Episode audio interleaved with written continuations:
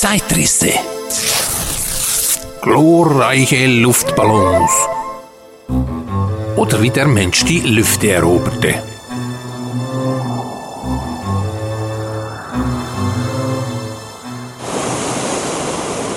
Goethe sagte einst, Du sehnst dich, weit hinaus zu wandern, bereitest dich zu raschem Flug, dir selbst sei treu und treu den andern, dann ist die Enge weit genug.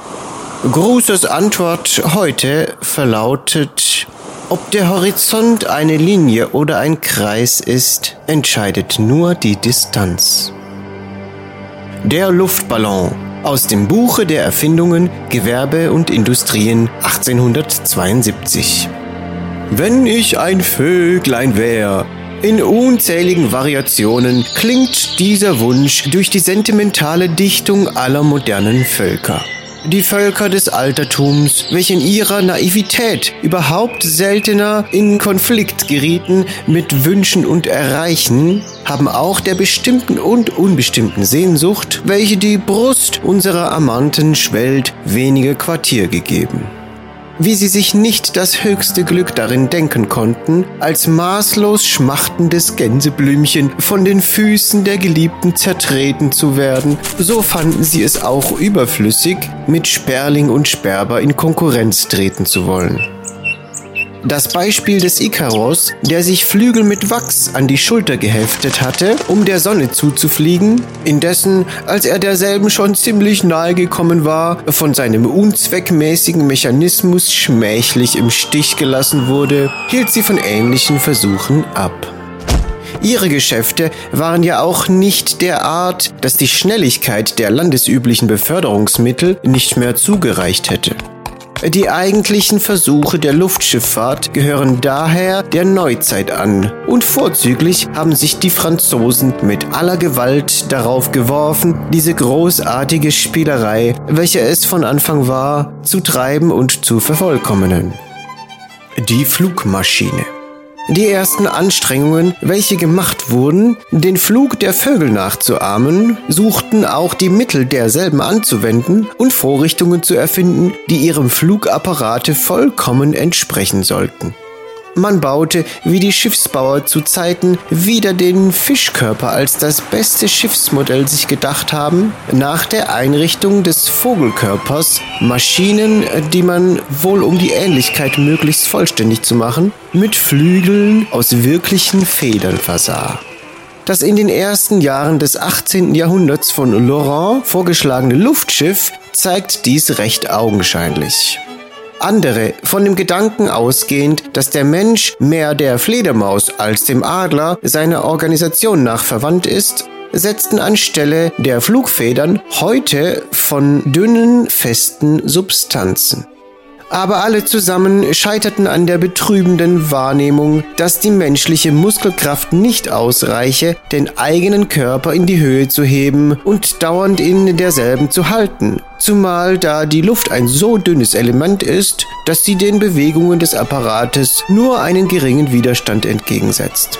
Es würde eine ungeheure Geschwindigkeit der Bewegungen erforderlich sein, wenn der Körper nicht zwischen den möglicherweise durch die einzelnen Schläge erreichten Aufschwüngen wieder zurückfallen sollte.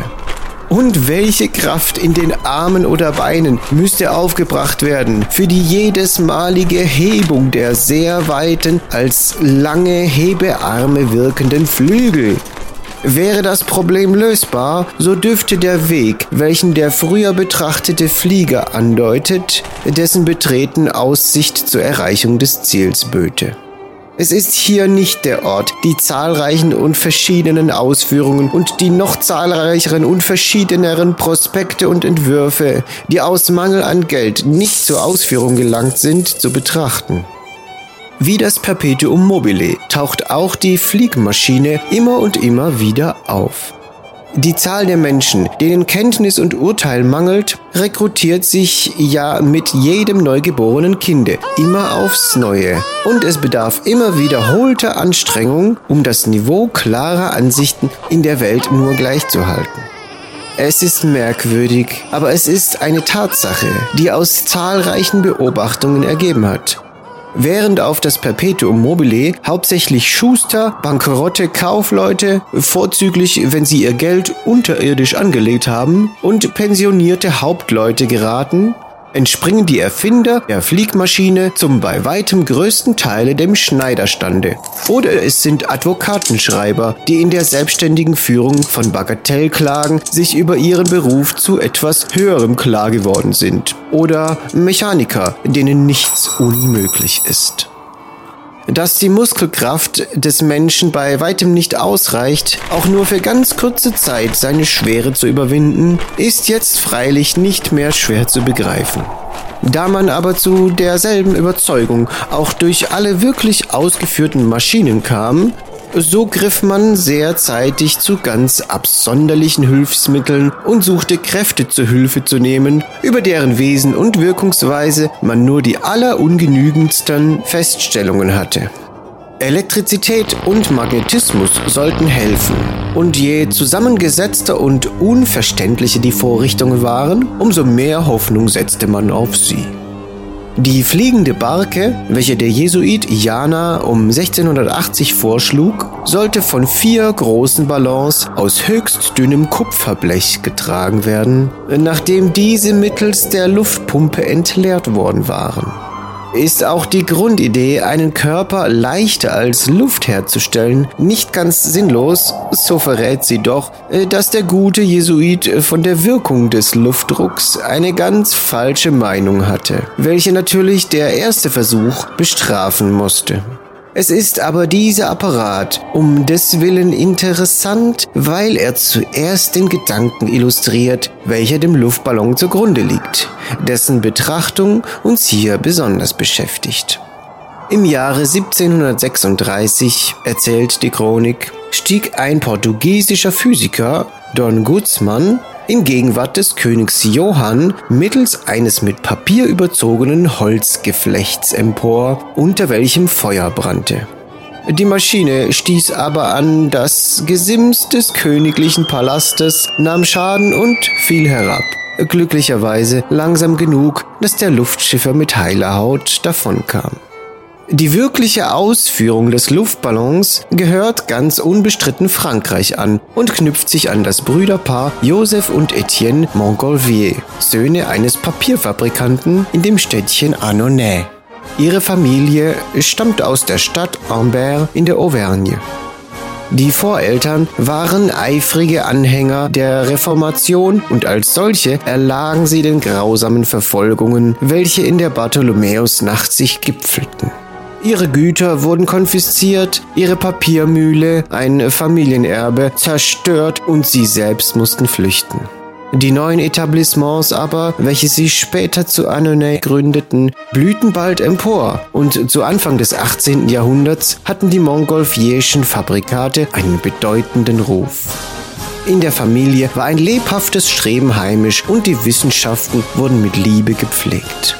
Etienne Montgolfier ging denn auch seiner Ausbildung wegen nach Paris, wo er sich der Baukunst widmete und eine große mathematische Befähigung an den Tag legte. Zurückgerufen von seinem Vater, um an dem Betriebe der Fabrik teilzunehmen, erwarb er sich in dieser Tätigkeit bald durch ausgezeichnete Erfindungen und Verbesserungen einen bedeutenden Namen. Sein Bruder Joseph, nicht minder begabt als er, war aber weniger dem strengen systematischen Gange, welcher Etienne bei seinen Arbeiten charakterisierte, befreundet.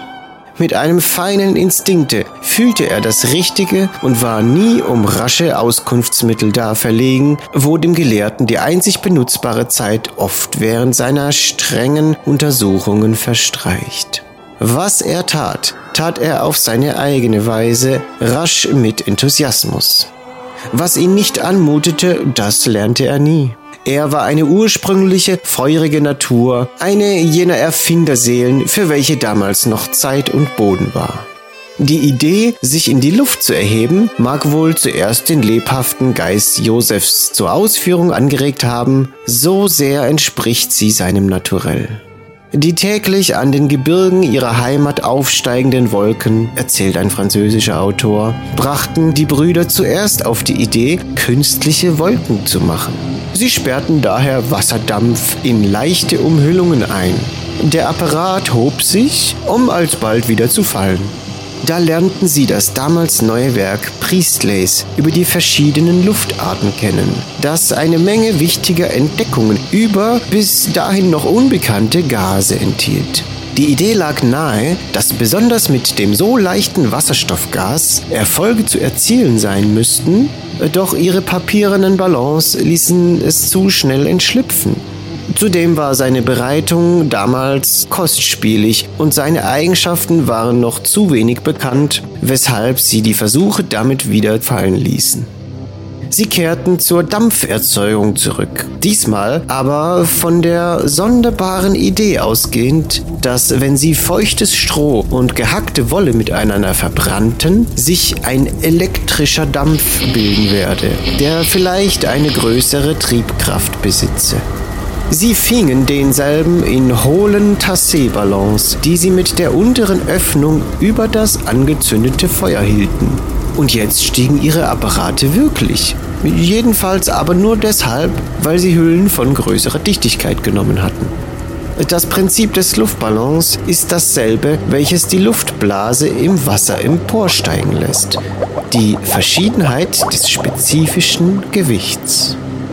Wenn man aus Wasserstoffgas, welches 14 mal leichter als die atmosphärische Luft ist, eine Blase bildet, indem man es in einen hohlen, nach oben geschlossenen Ballon füllt, so wird dieselbe von der Erde ganz natürlich aufsteigen. Denselben Effekt aber erreicht man auch, wenn man die Luft im Ballon selbst leichter macht, was durch Erhitzen derselben ausführbar ist. Wärme dehnt die Körper aus. Und diese Tatsache, wenn auch nicht ihre genaue Erkenntnis, ermöglichte den Montgolfiers das Gelingen ihrer Versuche. Durch Gelehrte wurden sie darauf aufmerksam gemacht, dass ihre Ansicht vom elektrischen Rauch ein Irrtum sei und dass die Triebkraft lediglich in der durch Wärme verdünnten Luft liege. Ihr erster öffentlicher Versuch fand in ihrem Wohnorte am 4. Juni 1783 statt. Der Ball bestand aus Leinwand, mit Papier gefüttert, hatte 12 Meter Durchmesser, wog 219 Kilogramm und konnte eine Last von 200 Kilogramm tragen. Er erhob sich in 10 Minuten bis zu einer beträchtlichen Höhe und fiel eine Drittelmeile vom Orte des Aufsteigens nieder. Wiederum im Jahre 1783 wurde ein weiterer Meilenstein in der Geschichte der Luftfahrt gesetzt. Jacques-Alexandre César Charles und die Gebrüder Anne-Jean und Marie-Noël Robert ließen in Paris den ersten mit Wasserstoffgas gefüllten Ballon in die Höhe steigen. Globe, so sein der Form entspringender Name, hatte gerade mal einen Durchmesser von etwa vier Metern. Als der Ballon etwa eine Dreiviertelstunde später über einem kleinen Dorf zu Boden sank, wurde er Opfer der Mistgabeln und Spaten von verängstigten und aufgebrachten Bauern. Noch im Winter desselben Jahres erhob sich der erste Mensch mit Hilfe eines solchen Ungetüms, der sogenannten Charlière, in die Lüfte. Auch die mit Heißluft gefüllte Montgolfière feierte wenig später große Erfolge. Ja, man war sogar in der Lage, Aufsteigen und Absinken durch das Schüren des Feuers zu kontrollieren. Auch heute noch dürfen wir die Nachfahren dieser Ballons am Horizont gemächlich dahinschwebend erblicken. Das entzündliche Wasserstoffgas wurde vom Helium geradezu verdrängt und dem Strohfeuer der Heißluftballons folgte ein Propangasbrenner. Ballonhüllen aus Kunststoffen behalten das kostbare Gut nun besser in ihrem Bauche und bringen zudem ein geringeres Eigengewicht auf die Waage. Und dann kam da noch die Idee, länglich geformte Ballons mit Rudern und Luftschrauben auszustatten. Doch dies ist eine andere Geschichte. Willst du reisen durch die Luft, den Ballon du füllen musst.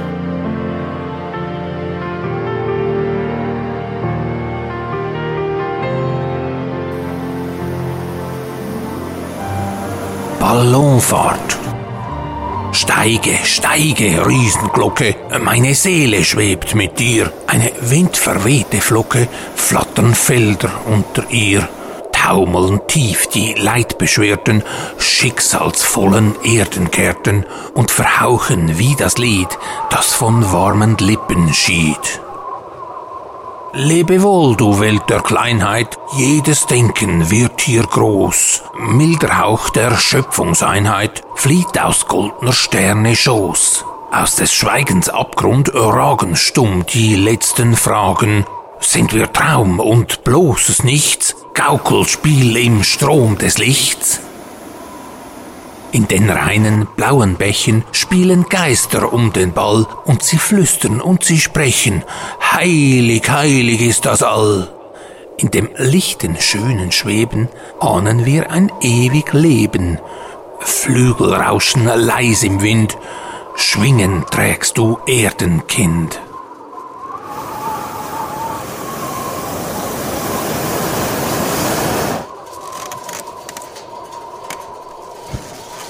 Ein Gedicht von Jakob Christoph Heer, erschienen in Schweizer Hüsli, Sonntagsblatt zur Unterhaltung und Belehrung für Jung und Alt, Nummer 24 vom 10. März 1912.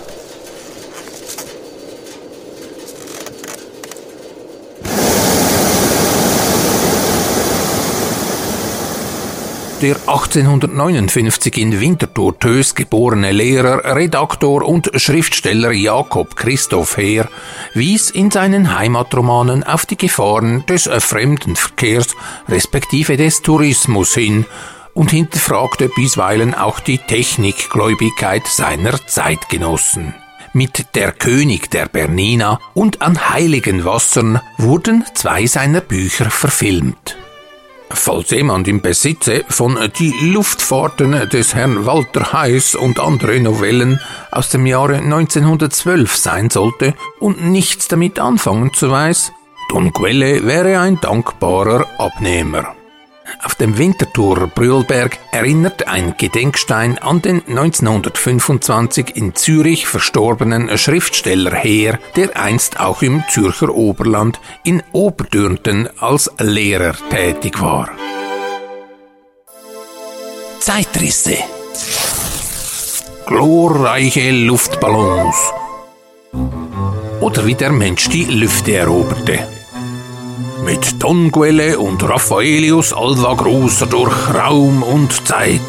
Die akustischen Abenteuer der beiden, den Podcast Zeitrisse, gibt es bei Spotify, Apple Podcasts und vielen weiteren Podcast-Portalen, auf YouTube und der Webseite von tonquellehofer.ch. Okay, this is the end. I hope you're all doing well and having a great time and listening to Zeitrisse.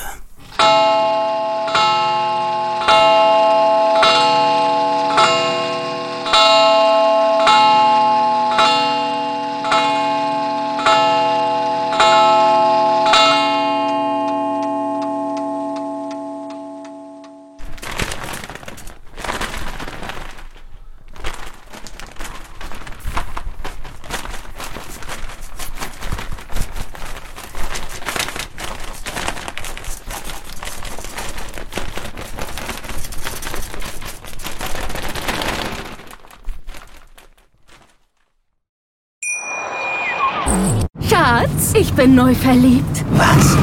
Da drüben. Das ist er. Aber das ist ein Auto. Ja, eben. Mit ihm habe ich alles richtig gemacht. Wunschauto einfach kaufen, verkaufen oder leasen. Bei Autoscout24. Alles richtig gemacht.